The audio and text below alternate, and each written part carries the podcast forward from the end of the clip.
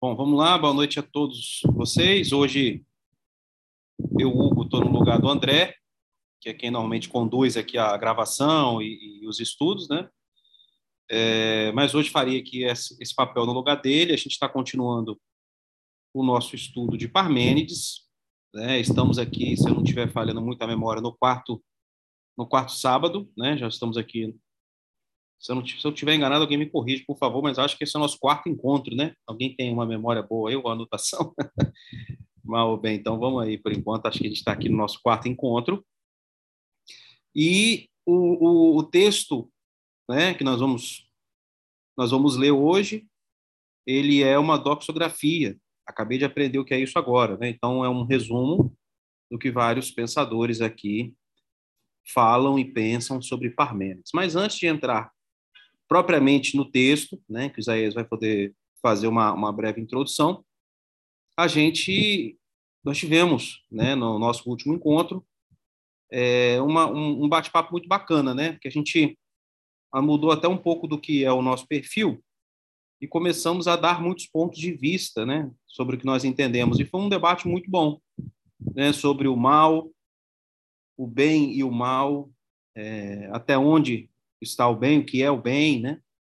É, e aí algumas coisas começaram a surgir, se não der tempo da gente falar desses assuntos hoje, vou deixar eles aqui, então, é, inscritos para o futuro, aonde o Isaías falou depois, depois da gravação, uma coisa que eu achei interessante sobre o absoluto e o relativo em relação ao mal, né?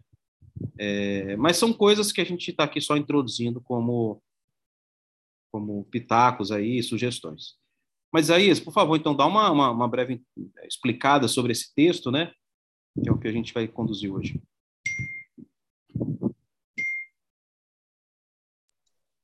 É, boa noite a todos. É, a gente continua falando de Parmênides. Esse cara, ele teve, esse cara, ele esse filósofo, ele teve uma, uma tremenda importância na filosofia é, chegando ao ponto de influ, influenciar filósofos contemporâneos, não é? E ele dá início, ele dá o pontapé inicial ao seu pensamento, à sua forma de filosofar, ele dá, dá início a uma coisa chamada ontologia na filosofia. Ontologia é a logia, o estudo do ser enquanto ser, tá? Não é doente do, uh, de, um, de um ente ou outro ente em particular. Não, é do ser enquanto ser, do, do ser enquanto sentido de existência. E a gente vai dar uma. Esse texto aqui, uh, eu tirei lá do, da, da coleção Os Pensadores, e é uma compilação. Eu peguei justamente a compilação das opiniões é, de, que, eh, de outros filósofos a respeito do pensamento de Parmênides. Então, a gente vai dar uma olhada o que, que cada um falou, uh, o que, que cada um disse, uh, como cada um, de acordo com a sua visão de filosofia, Aristóteles no seu ponto de vista, Platão no seu ponto de vista, e outros, uh, a partir do seu ponto de vista, interpretaram o que o que Parmênides falou, né? E assim é bastante bastante interessante. Tá? Bacana, bacana. Vocês conseguem me ouvir bem? Porque eu coloquei um fone, não sei se ele está com áudio limpo. Eu estou conseguindo. Então tá. E André, Edgar, vocês querem fazer algum comentário antes da, da leitura? Não, para mim está tudo bem. Então tá bom. Bom, Isaías, se você puder aproximar um pouco mais o texto, aumentar a, a visualização dele. Maravilha. Então tá ótimo, tá ótimo. Aqui nós estamos tá com a... Assim? Tá ótimo, tá ótimo. Aqui essa parte é da bibliografia, né? Você quer que a gente leia ela também? A gente parte para outra? Acho que, não, acho que, não, tem muita necessidade, não. É só aqui está só repetindo o que a gente já sabe. Nasceu em Eleia, hoje é parte da Itália, né? Bacana. Ele foi discípulo de um pitagórico chamado Amínias e floresceu aí, viveu aí por volta dos anos dos anos 500 e escreveu aquele poema que a gente viu em versos sobre a natureza, né? Uhum. que fala da deusa, que fala da verdade, uh, que trata sobre a verdade, sobre a opinião. Então, isso aqui é só uma, uma pequena bibliografia. A gente já pode ir direto para o. Uh, deixa eu tentar diminuir aqui só, só um pouquinho para caber. É assim. É, a primeira opinião, a primeira opinião é de Aristóteles, está no livro Metafísica, Olha só que interessante, ele trata de Parmênides lá no livro Metafísica. Tá? É... Posso, posso ler? Fica à vontade. É. Então, Parmênides parece estar vinculado à unidade formal, enquanto Melisso, à unidade material. Parmênides parece, nesse ponto, raciocinar com mais penetração, julgando que Fora do ser, o não ser nada é, forçosamente admite que só uma coisa é, a saber, o ser, nenhuma outra. Mas, constrangido a seguir o real, admitindo ao mesmo tempo a unidade formal e a pluralidade sensível, estabelece duas causas e dois princípios. Uma informação nova aí, gente. Estabelece duas causas e dois princípios. Quente e frio, vale dizer fogo e terra. Destes dois princípios, ele ordena um: o quente ao ser, o outro ao não ser, examinando a verdade nos seres como seres admitia só as coisas sensíveis. Eu, eu acho que é, você, parece... eu acho que já dá para dar uma pausa. Oi? Eu acho que já dá para dar uma pausa aí, se você puder. Sim, vamos lá. O primeiro parágrafo já, já puder explicar um pouquinho melhor né, sobre é, esse quente e frio, acho que vai ajudar. É, vamos lá. Primeira coisa, vinculado à unidade formal e não a material. Melício é um seguidor de Heráclito. Tá? É... Melício ele tinha um ponto de vista das coisas, do ponto de vista do mundo do ponto de vista da matéria, né? por isso unidade material. E, Parmênides está vinculado mais à forma, mais ao pensamento, tá? E, e aí Aristóteles fala isso é interessante, raciocinar com mais penetração, o que no texto anterior nós vimos como que no texto anterior nós vimos como o ponto de vista superior, olhar as coisas do ponto de vista do ser e não do ponto de vista do ente, de um ente em particular ou de um ente eh, eh, de qualquer outro ente, mas do ponto de vista do ser, das coisas como ser, não é? A semente como ser, a árvore como ser, é? e posteriormente a madeira como um ser. É, a transformação da semente em árvore e da árvore em madeira nada significa para Parmênides. Por quê? Para ele não houve transformação. Todas as coisas são ser. É impossível a existência do não ser. O não ser para ele nada é. É? Mas ao mesmo tempo, ao mesmo tempo, é, ele foi forçado, ele é forçado é, a admitir a questão material, justamente por causa da sua existência. Né? A matéria existe, a matéria existe, ele vê a matéria, ele vê a mudança, ele percebe os princípios, é? ele percebe a existência das coisas, dos seus contrários. Lembra lá de Heráclito, que Heráclito pensava nos contrários? É? É, na noite no dia, no quente no frio, é, pensando sempre as coisas como duais. É? A gente tem que recordar isso. É, e nesse sentido, o Parmênides ele aceitava essas coisas, ele tinha que admitir essas coisas, ele era forçado a admitir, mas simplesmente de um ponto de vista formal, é, desculpa, de um ponto de vista material, simplesmente de um ponto de vista material, porque a sua forma de pensar, ele é, admitindo ao mesmo tempo a unidade formal e a pluralidade sensível a mudança, ela existe. Ela existe, mas de um ponto de vista, para Parmênides, de um ponto de vista. ela existe sim, nós estamos inseridos na mudança. Mas do ponto de vista formal, da unidade formal, do ponto de vista do pensamento, do ponto de vista do conceito, do, meu, do prisma que Parmênides olha do ser enquanto ser, não há mudança. Não há mudança. Então, examinando, são dois pontos de vista. O ponto de vista doente em particular que muda, a semente muda em árvore e a árvore muda em madeira. Essa é a unidade, esse é o ponto de vista material. É o ponto de vista dos sentidos, tá? É, que ele chama de pluralidade sensível.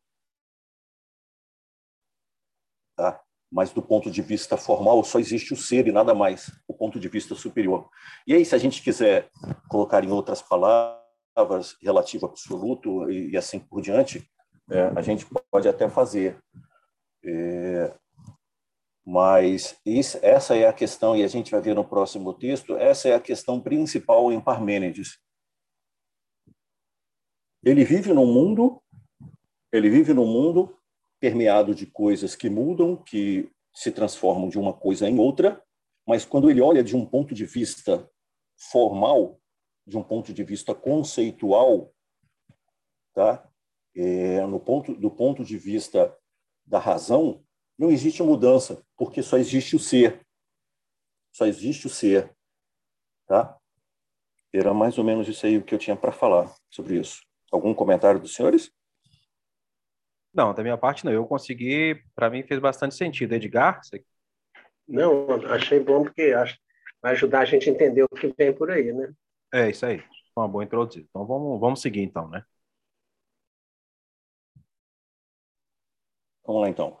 Esse segundo texto de Aristóteles ele é mais interessante. Está é... no livro chamado Do Céu, e ele vai dizer, olha só que, que interessante, uns negam absolutamente, negam absolutamente geração e corrupção, pois nenhum dos seres nasce ou perece, a não ser em aparência para nós. Olha só que interessante, uns negam absolutamente geração e corrupção, pois nenhum dos seres nasce ou perece, a não ser em aparência. Tal é a doutrina da escola de Melício, Melício e de Parmênides. Doutrina que, por excelente que seja, não pode ser tida como fundada sobre a natureza das coisas. Não pode, é, não pode ser tida como fundada sobre a natureza das coisas, pois se existem seres engendrados e absolutamente imóveis, pertencem mais à ciência outra, metafísica, tá? que não a da natureza. E anterior a ela. Quer dizer, a metafísica é anterior à da natureza. Então, só, só essa parte aqui é,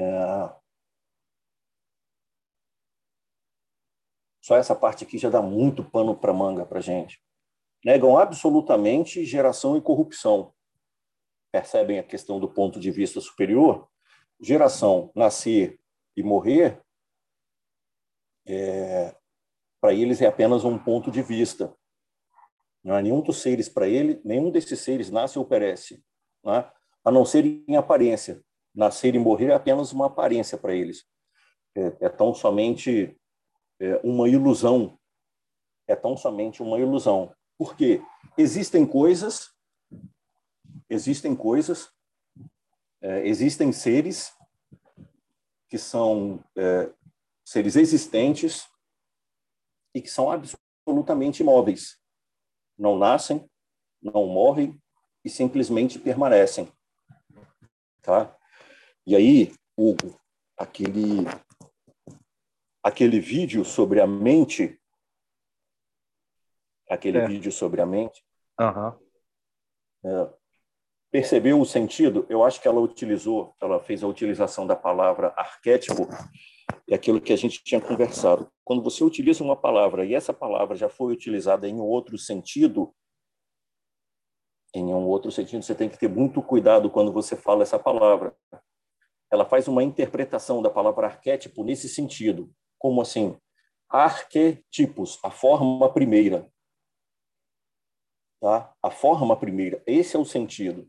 Existem, e para Parmênides, existem formas, e aí Platão vem depois falando, para Parmênides existem formas, existem seres absolutamente imóveis, mas que dão origem, que dão origem a essa aparência, a esse nascer e a esse corromper, a essa geração e a essa morte, tá?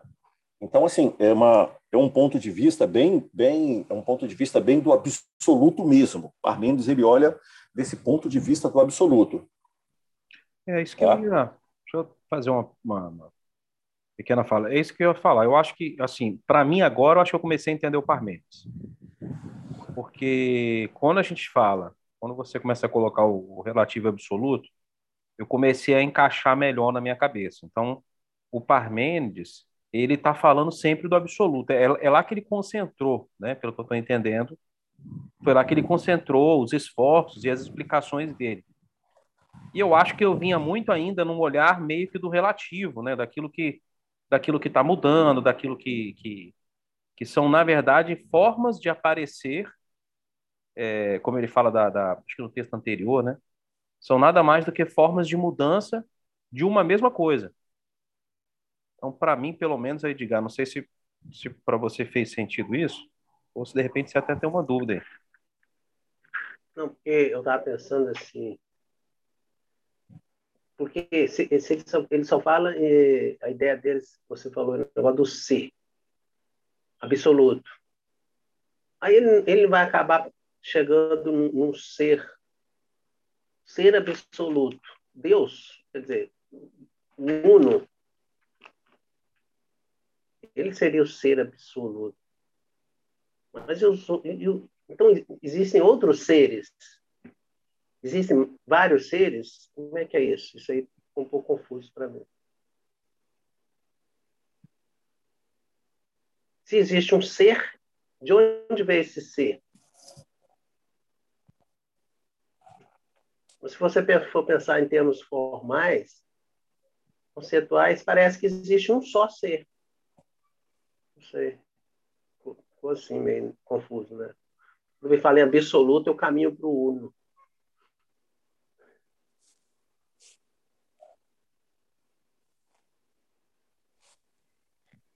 O que, que você acha, Isaías? Você que é o. Eu, eu, não, eu não consegui não consegui entender a pergunta do, do, do Edgar.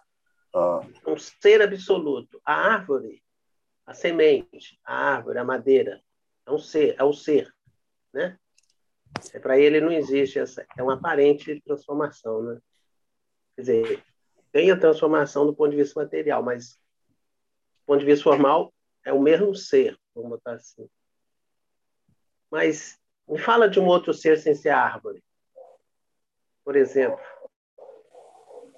sei lá, por exemplo, por exemplo, a, pe a pedreira, a pedreira, o mármore e depois a transformação do mármore em pó. Então, mas é. a pedreira e a árvore são dois seres diferentes? São, né? Mas se você quiser pensar que eles são um único ser, pensando num ser único, num ser uno, então você vai. Entendeu?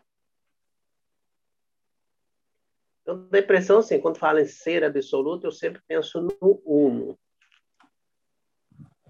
Não, olha só, vamos lá. É... Deixa eu continuar aqui e aí eu vou conseguir, é, vou conseguir fazer, fazer entender o pensamento dele. Olha só. Beleza.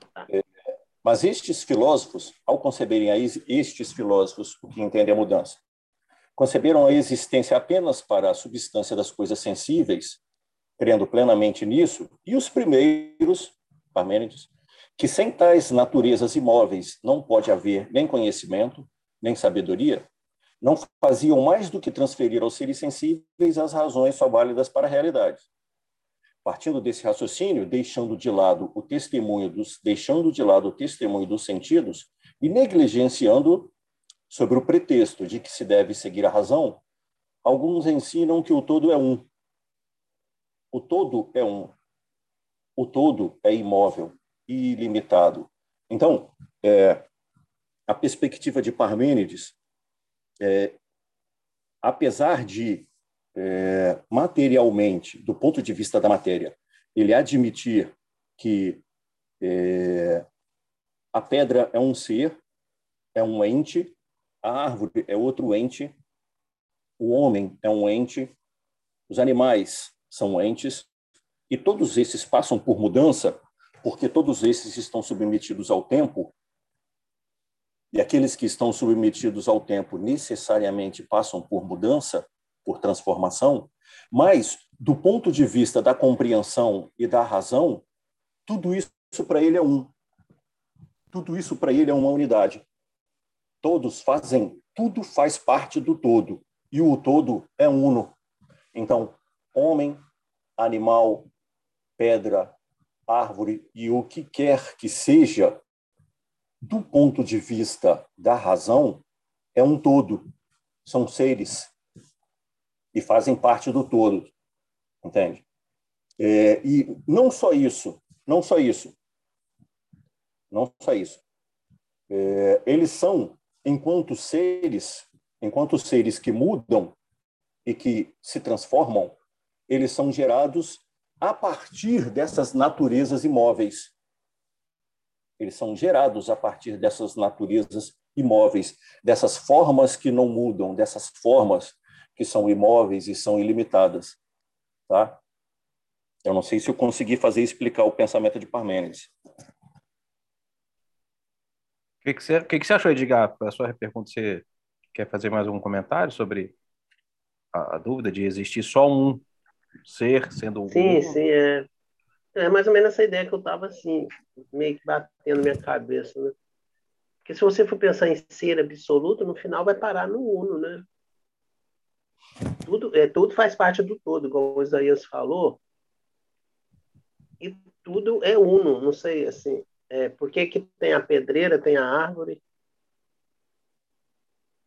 né, tem a semente, esse, esse, pensa, esse, esse pensamento que depois passa para Platão, eu acho que é isso que você quer, esse pensamento depois passa para Platão e finalmente chega em Plotino, é justamente isso.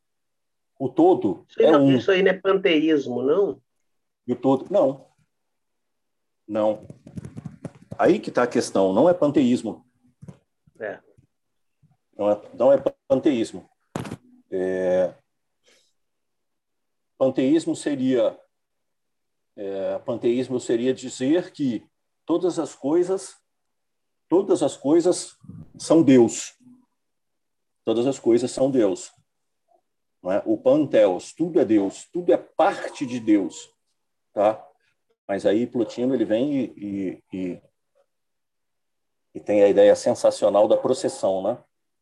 Da processão. É Não é panteísmo. As coisas procedem de Deus. As coisas procedem de Deus e tem uma gradação, uma gradação para depois fazer o retorno ao ONU, tá? Mas aqui é, o, o Parmênides ele não entra ainda nesse ele não entra, por enquanto, ele não entra, é, entra ainda nesse, nesses pormenores, tá? Não sei, então, mas ideia ele... do todo, é do, do todo está em tudo. Como é que é? Repete. Você mesmo falou que tudo está no todo, não é isso? Sim, sim. Mas a, a, mesmo a partir da, a, mesmo a partir, você concorda comigo que o nosso, o nosso pensamento espírita também é dessa forma? Que também estamos, estamos imersos na mente de Deus, mesmo não sendo Deus? Mesmo uma Sim. concepção não panteísta, também estamos inseridos na mente de Deus, no todo, na criação do todo. Não é? Uhum. Mesmo sem, mesmo, mesmo não unidos a Deus, fazemos parte do todo. Eu posso não, não aceitar Deus, eu posso é, não acreditar que estou unido a Ele, eu posso cometer todas as maldades possíveis, mas mesmo assim, mesmo dessa forma, é, mesmo dessa forma, eu estou unido ao todo, eu estou unido a um, mesmo não querendo, tá? É, e mesmo não sendo um panteísmo, mesmo não sendo um panteísmo, é possível admitir é, essa união do todo, fazermos parte da mente de Deus. É isso que está, que está querendo, querendo dizer aqui, né? Mas só que, assim, essa concepção de, de, de, de Parmênides ela é muito particularizada mesmo, né? É muito uhum. particularizada. Na concepção dele, é... a concepção dele, esse todo, esse todo é imóvel, não muda. Não existe mudança nesse todo. Desse ponto de vista formal, não existe mudança, né?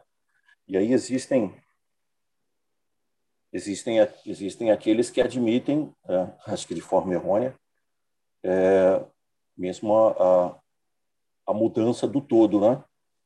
A mudança do todo no sentido da mudança de Deus, né? Sim, sim. Essa, eu tô, tô, tô aqui pensando o, o, o modo de pensar do, do Parmênides, para mim, é desafiador, porque ele vai no absoluto. Eu acho que eu estou acostumado a pensar no relativo. Eu acho que eu estou mais acostumado a pensar no, no, no, no Heráclito. E eu estou tendo um pouco mais de, de esforço aqui para tentar entender é, esse ponto de vista do Parmênides, o que eu acho legal, né? Porque tira a gente da, da zona de conforto. Bom, o, o André, você conseguiu voltar, quer, quer dar algum ponto de vista? Não sei se você está conseguindo também acompanhar, né? Você está mais. Eu acabei caindo aqui, no, acabei perdendo parte da, da explicação, mas eu estou aqui em por enquanto. Maravilha. Então tá. Podemos continuar, gente? Então. Sim, é, e esse, essa questão que você falou, o, o, o, esse é o desafio. A nossa tendência, e aquilo que eu, aquilo que, que, que eu estava comentando em algumas, algumas aulas. A tendência normal do homem, a tendência normal do homem é, é perceber as coisas por meio dos sentidos mesmo, a apreensão por meio dos sentidos. Tanto que Aristóteles, a frase chave de Aristóteles é, é nada está no intelecto nada está no intelecto que antes não tenha passado pelos sentidos. Não é? e ele, isso aí é uma frase célebre, frase célebre em latim, não é? E aí você fazendo a, a, tradução fica nada está no intelecto que antes não tenha passado pelos sentidos. Essa é a forma normal do homem do homem pensar. E aí vem esses desafiadores como Parmênides, como é, Platão, como Sócrates, é, e como Plotino, Plotino é um desafio absurdo ao pensamento, né? Por isso que ele é fenomenal. É, que nos trazem esse desafio, nos trazem esse desafio. E falam o seguinte: olha só, existem os sentidos, existem sim, mas ó, tem um ponto de vista aqui que eu quero falar para vocês, ó, é esse ponto de vista da razão, é esse e aí e aí Platão vai vai é, complementar isso, né? ele vai complementar isso e vai dizer: olha, tem esse ponto de vista aqui da razão e o ponto de vista do espírito também, tá? Do ponto de vista do espírito, é, é, em que nós temos que que nós temos que vir que e aí a gente pode pode lembrar do, do, do poema de Parmênides que entre a razão e as sensações a razão é a verdade. A deusa dizia: abandone os outros dois que é o caminho da opinião, e aceite esse caminho, que é o caminho da verdade. Percebe como é, ele coloca coloca um, um, coloca um desafio para nossa razão de pensarmos um ponto de vista diferente e por isso que é, é por isso que eu acho interessante isso aí, né? Sim, sim, exatamente, penso igual. Porque é, para mim agora eu acho que eu entendi a minha dúvida. É, porque quando falo em absoluto, eu penso em uno. Então, é possível existir vários absolutos ao mesmo tempo? Acho que é essa que é a pergunta. Entendeu, Isaías? É, defina, quando eu penso defina absoluto, vários, eu, vários absolutos. É, quando eu penso absoluto, eu penso no uno. Chama de Deus como quiser. Só ele é absoluto, imóvel, imutável. Mas Parmênides está falando alguma coisa aí que parece a mais. É como Parmênides bate muito nessa questão do imóvel, né? ele também fala muito em absoluto.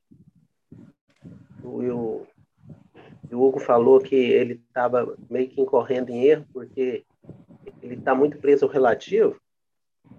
Então, é como assim: existe. Como é que seria esse absoluto dentro do absoluto uno? A árvore, a, a semente, a pedra, sei lá. Como é que eu posso ver eles como coisas, como seres absoluto? Em que aspecto não, eles são lá. absoluto? Não, vamos lá. Quando ele fala que o todo é um, ele não está falando que isso é absoluto, que é o absoluto. Que é o absoluto. O ponto de vista dele é do ponto de vista do absoluto. Entende? É, como assim? Entendi. Como assim?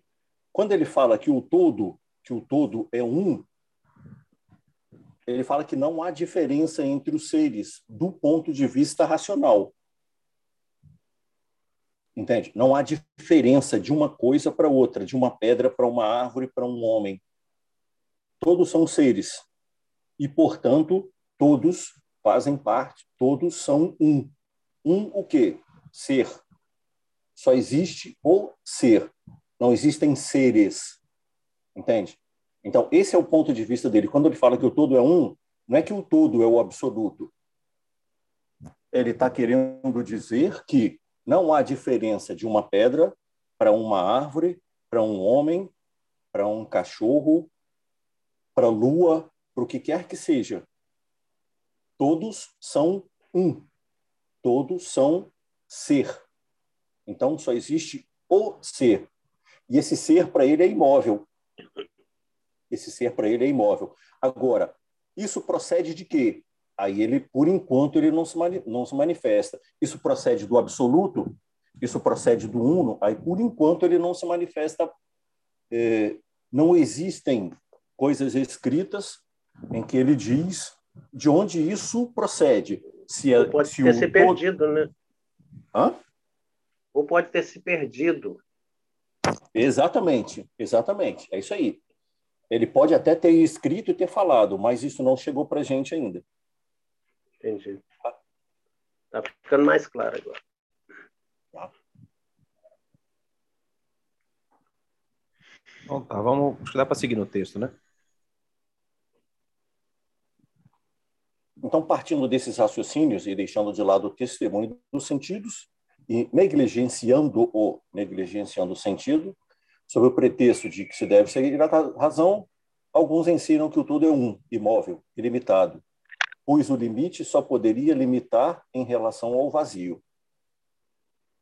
Tais são as causas pelas quais esses pensadores desenvolveram as, desenvolveram as teorias sobre a verdade.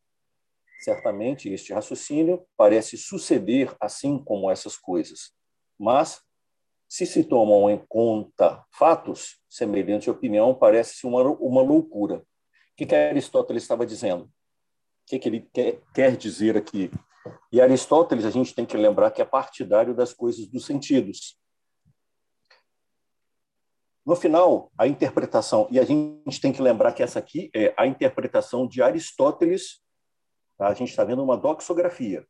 A doxografia é uma compilação de opiniões dos filósofos. Então, essa é a leitura que Aristóteles faz de Parmênides. E ele vai falar no final o seguinte: olha só, se a gente for seguir é, se a gente for seguir o pensamento de Parmênides e achar que o todo é um, que o todo é imóvel, que o todo não é gerado e nem é corruptível, e que ele é imóvel, isso é uma loucura. Por quê? Eu estou olhando os fatos, eles mudam. Eu estou olhando, ó, certamente, segundo esse, segundo esse raciocínio, parece suceder assim com essas coisas. É, todas as coisas são imóveis. Mas se se tomam em conta fatos, se eu olho a realidade, se eu passo a olhar os sentidos, essa opinião é uma loucura. Né? Então, vamos lá, resumindo. Essa é a opinião de Aristóteles sobre Parmênides. Ele diz lá que. Oi, pode falar. Não, foi, foi, foi bom você, você lembrar a gente que essa é a opinião do Aristóteles sobre o Parmênides. Né? Acho que é interessante isso, até pelo, pelo que você explicou. Aristóteles era do mundo dos sentidos, então, enfim, é, acho que é para situar a gente aí foi bom. Exatamente, é isso aí. Ele vai colocar a ideia de, ele vai colocar, ele colocou a ideia de Parmênides, que Parmênides pensa a unidade formal, ele pensa a forma e não pensa a matéria, tá? Ele pensa o conceito, a razão e não as coisas que mudam.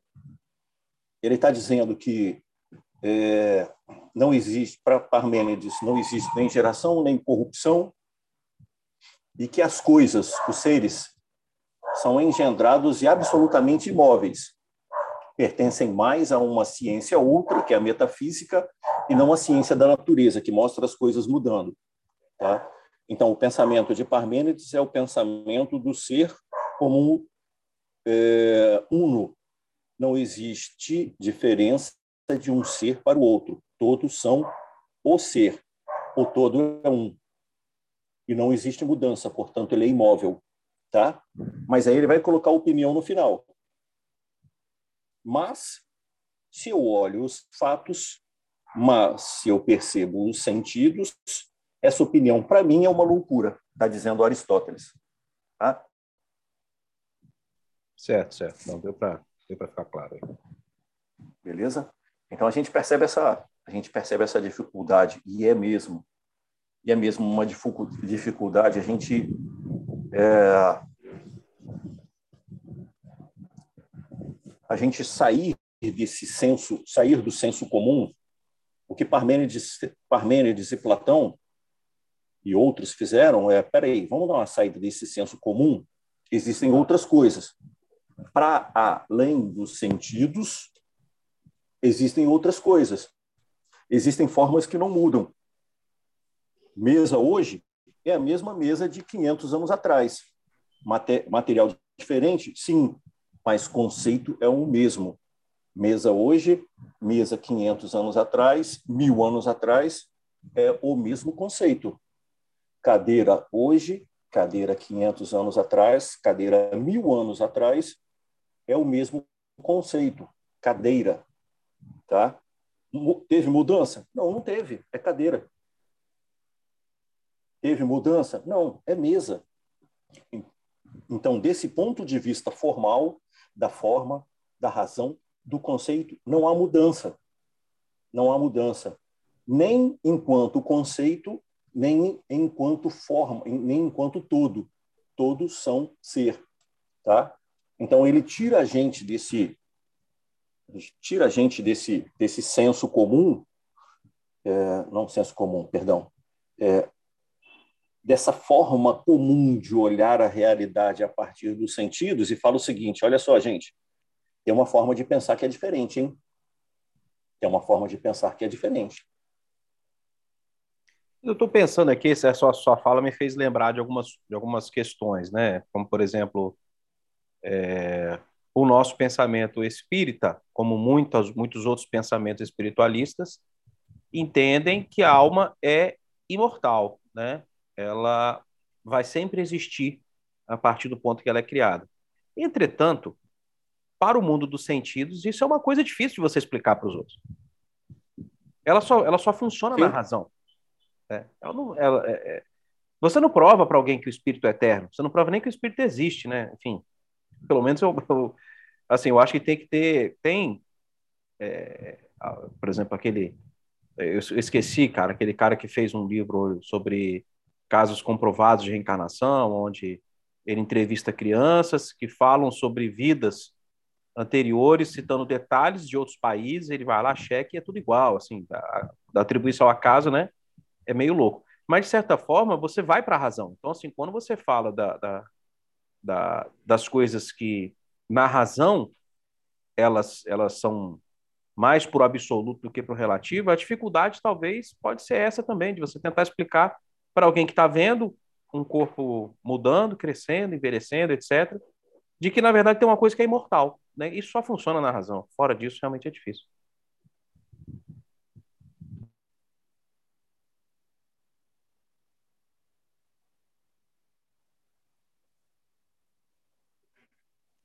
Tranquilo? Vamos continuar um pouquinho?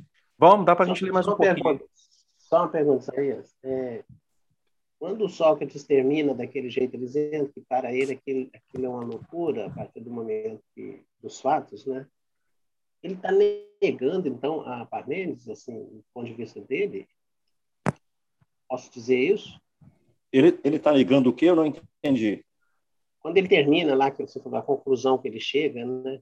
É, que a partir dos fatos, aquelas ideias parecem uma loucura. Ele está querendo dizer assim, que o que o que Parmênides pensa, ou ele quer dizer assim, que aparentemente é uma loucura. O final do texto, né? É, do uhum. Sócrates. Uhum. Ele está negando Parmênides, ele só está querendo dizer assim, olha, o que ele falou a partir do você olhando os fatos, é uma loucura. Ou seja, aparece ser uma loucura em cima do que ele falou, né? Ele está querendo dizer que realmente é uma loucura o que Parmênides falou, ele negou para Parmênides ou ele só está fazendo uma interpretação e ele, ele, ele a, entende o que Parmênides falou?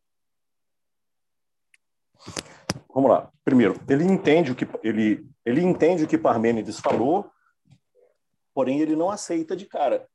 Ele não aceita.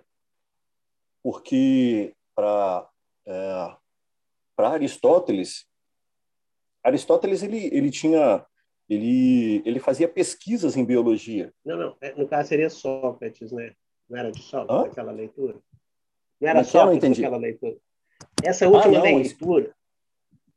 Não, isso aqui é Aristóteles. Ó, ah, tá. Desculpa, eu pensei que era Sócrates. É Não, é Aristóteles que fala. Não, tranquilo. Uhum. Ah, Mas é, é, é, o número dois aqui, é Aristóteles. É, é como eu falei, para Aristóteles, o pensamento principal é de Aristóteles é o pensamento básico de Aristóteles é nada está no intelecto que antes não tenha passado pelos sentidos. Por quê? Ele é contra Platão.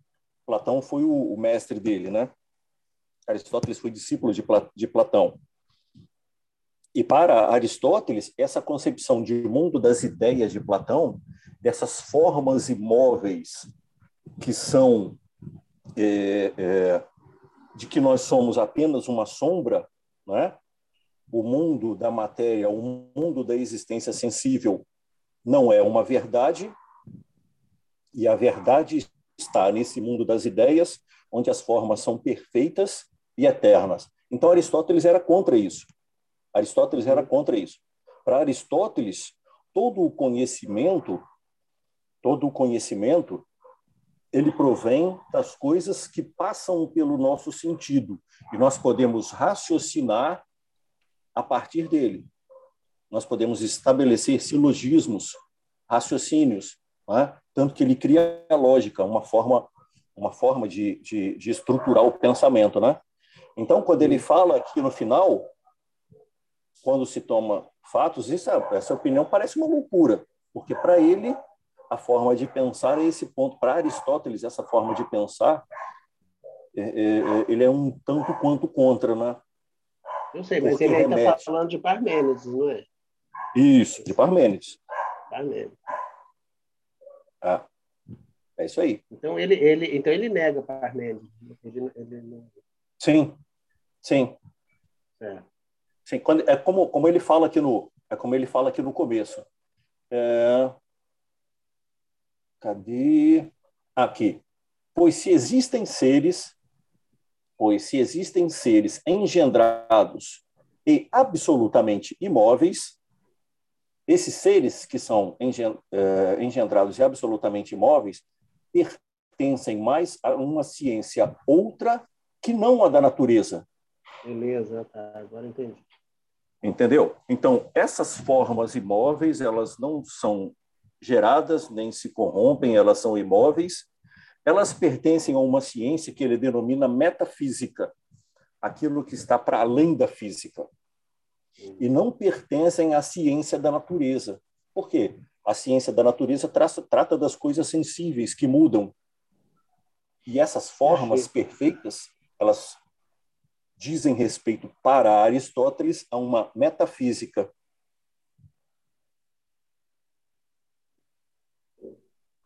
É, realmente. Tranquilo? Tranquilo, tranquilo. Tá, então, esse. Oi, pode falar. Então, beleza. Agora a gente vai ver a ideia de Platão, né, sobre Parmênides. Né? Tá, vamos lá.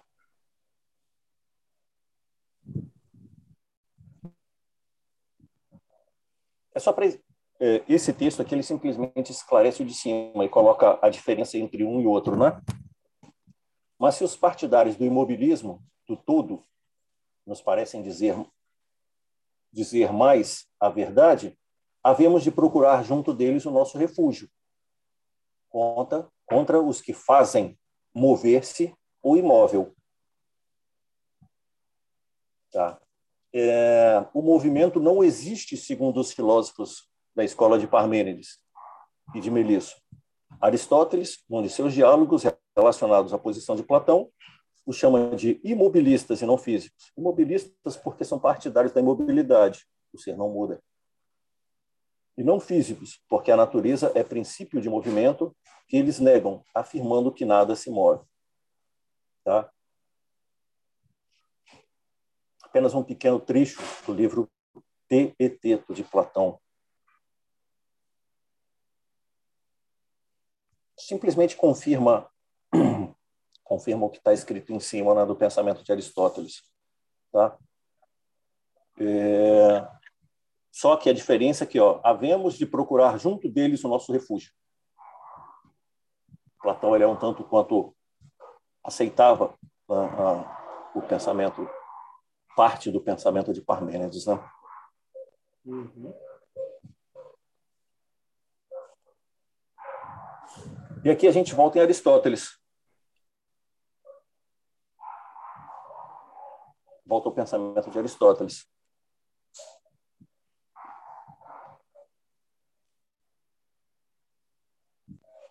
É, pois definimos, vamos ver se vai dar tempo, 15, 5 minutos, acho que dá tempo. Pois definimos o todo como aquilo de que nada está ausente. É? Definimos o todo como aquilo de que nada está ausente. Quando eu falo todo, não tem nada fora. É?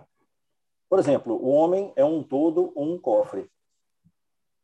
E como nas coisas individuais, assim é o todo em sentido absoluto, a saber, o todo fora do qual nada há. Mas aquilo a que falta alguma coisa que permanece fora não é um todo. Por menos que lhe falte, não é um todo. Ora, todo e perfeito, tudo e perfeito são absolutamente da mesma natureza, ou estão bem perto. Mas nada é perfeito se não tiver termo. Nada é perfeito se não tiver termo. Ora, o termo é o limite. Por isso, se deve julgar que Parmênides tinha razão contra Melisso, pois este proclama o todo infinito, enquanto aquele o diz finito, igualmente distante de um centro. Essa interpretação é aquilo que eu falei, né? É, o todo de Parmênides não é o absoluto, não é o infinito. Entende? Tem uma diferença. Aqui ele está tá colocando aquilo que todo esse raciocínio é para falar o seguinte, ó, é, o todo é aquilo que, que nada falta, não tem nada fora. Né? E aí tem duas opiniões. Melissa tinha uma opinião, o todo é infinito, e o Parmênides falava o todo é um. O todo é um. Então, é, o todo não é o absoluto, é como eu falei, o todo não é o absoluto, não é o infinito o todo de Parmênides é diferente. É aquela, é, é aquela forma conceitual, aquele ponto de vista conceitual, em que todas as coisas são ser, enquanto o não ser não pode existir, porque é o nada. Não pode acontecer. Não é? Então, assim, é, esse pensamento de, mais uma vez, esse pensamento de, de Parmênides ele é extremamente desafiador pensarmos uma realidade, pensarmos uma realidade é...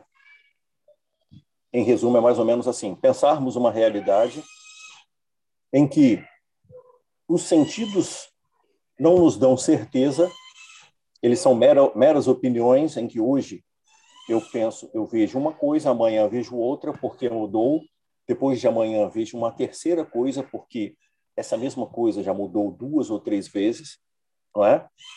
é... E aqui lembra, lembra que o, o, o, Aristóteles falou, isso aqui é interessante. É, deixa eu ver se eu encontro. Uh...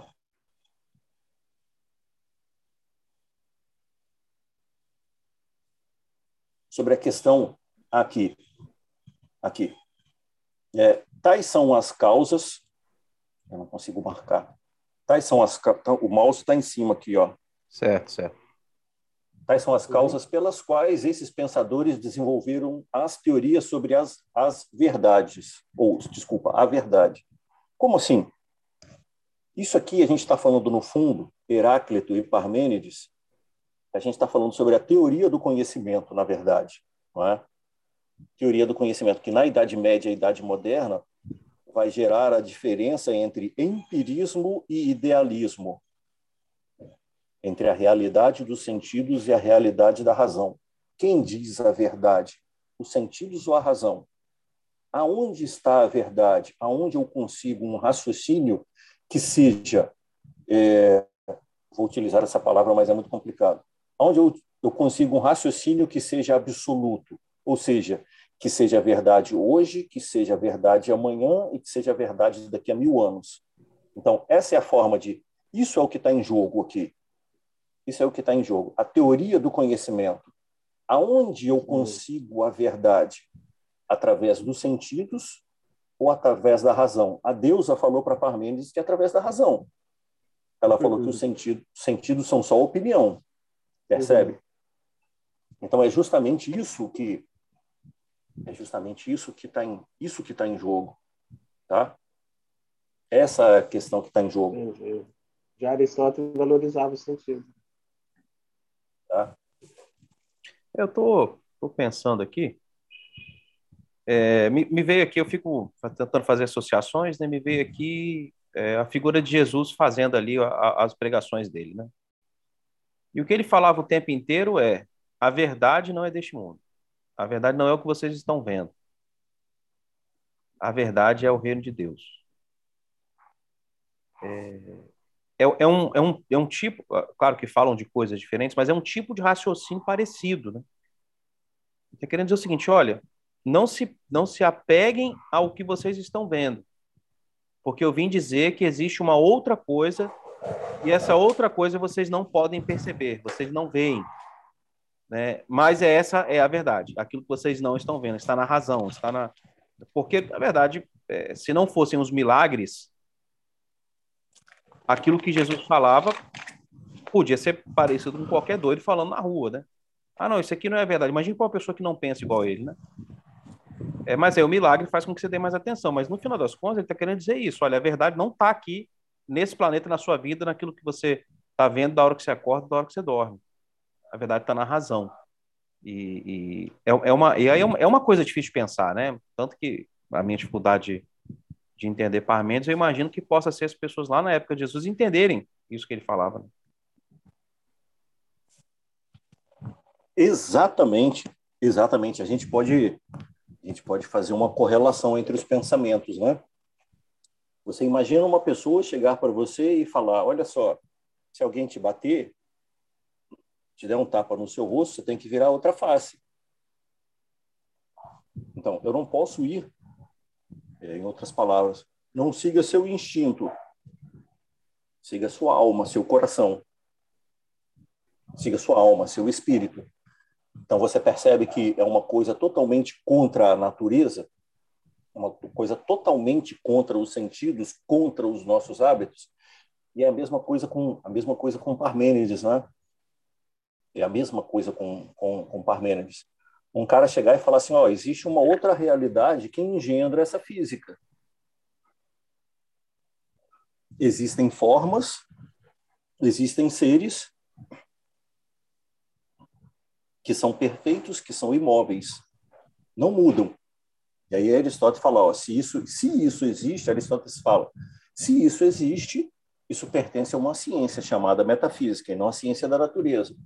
Então, é assim, é, é um desafio esse esse sair dessa nossa zona de conforto dos sentidos e passar a olhar o mundo sobre uma nova perspectiva, perspectiva da razão, do conceito, é?